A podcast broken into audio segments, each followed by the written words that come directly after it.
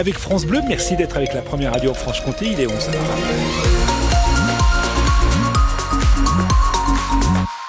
Et c'est l'heure de retrouver les infos avec Dimitri Imbert. Et tout d'abord, la météo. Dimitri, bonjour. Bon, bonjour, du gris, du gris, encore du gris. On reste sous les nuages. On devrait aussi rester au sec. Vous aurez sinon jusqu'à 10 du côté de Vesoul, 9 à Besançon, pas plus de 7-8 sur le Haut-Doubs. Ça roule bien en ce moment, pas de problème sur Besançon. Le Haut-Doubs, c'est ouvert sur la Haute-Saône ainsi que sur les autoroutes.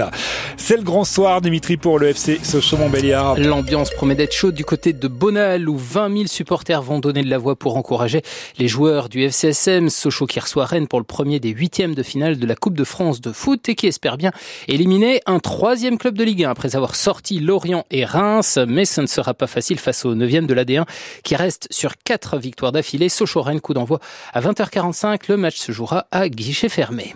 Tony Estanguet visé par une enquête. La justice s'intéresse de très près à la rémunération du président du comité d'organisation des Jeux Olympiques et Paralympiques. C'est à lire en détail sur francebleu.fr.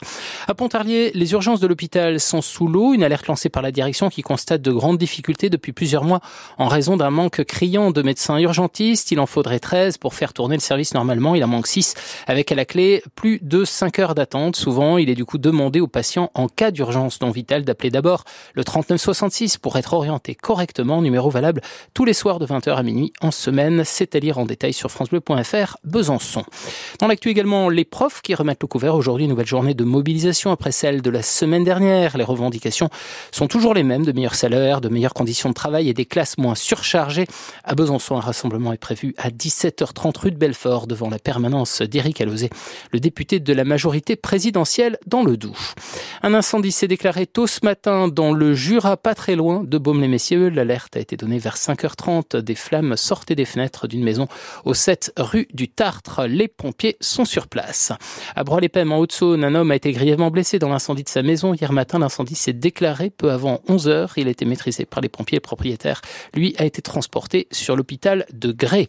En Angleterre, la population est sous le choc. Charles III est atteint d'un cancer. Une annonce de Buckingham hier, moins d'un an et demi après le début de son règne. Cancer révélé lors d'une opération de la prostate y a une dizaine de jours. Mais le roi conserve une activité, même s'il va rester un certain temps à l'écart de la vie publique. Et puis, bonne nouvelle dans les rangs de l'ESBF. En pleine période de transfert, la handballeuse Alizée Frécon de Mouge pour deux ans.